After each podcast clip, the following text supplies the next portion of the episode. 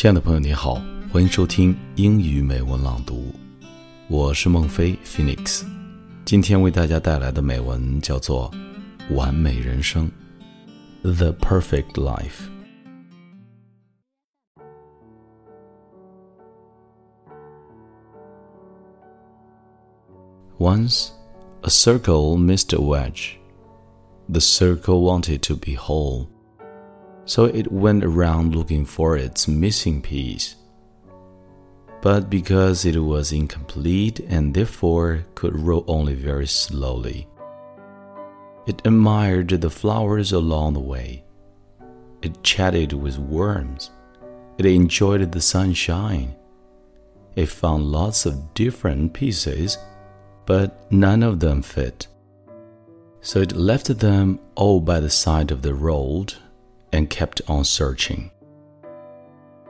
Then one day the circle found a piece that fit perfectly.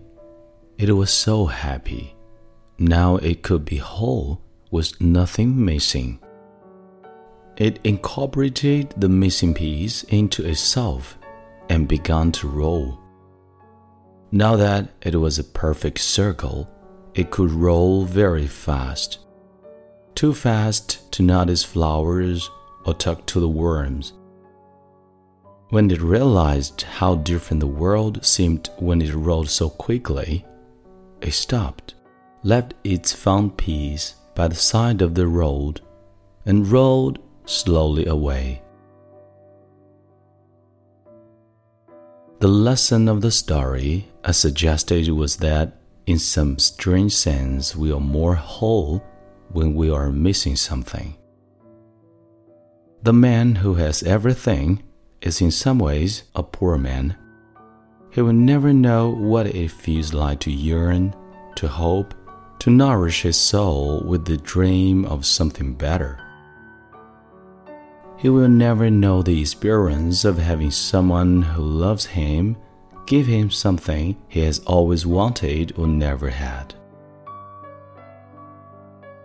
There is a wholeness about the person who has come to terms with his limitations, who has been brave enough to let go of his unrealistic dreams and not feel like a failure for doing so.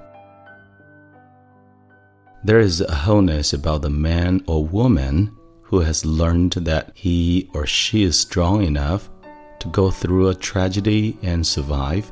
He or she can lose someone and still feel like a complete person.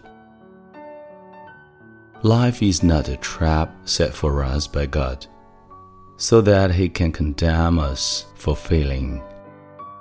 Life is not a spelling puzzle where no matter how many words you have gotten right, you are disqualified if you make one mistake.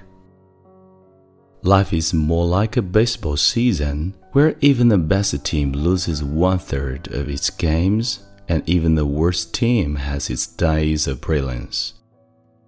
Our goal is to win more games than we lose. When we accept that imperfection is part of human, and when we can continue rolling through life and appreciate it we will have achieved a wholeness that others can only aspire to.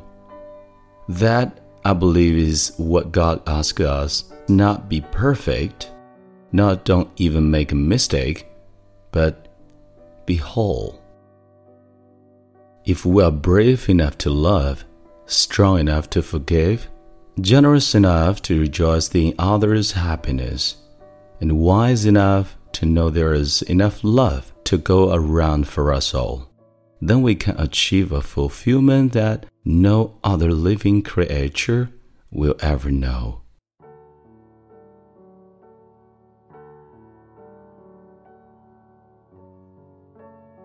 今天的节目到这里就结束了，感谢你的收听。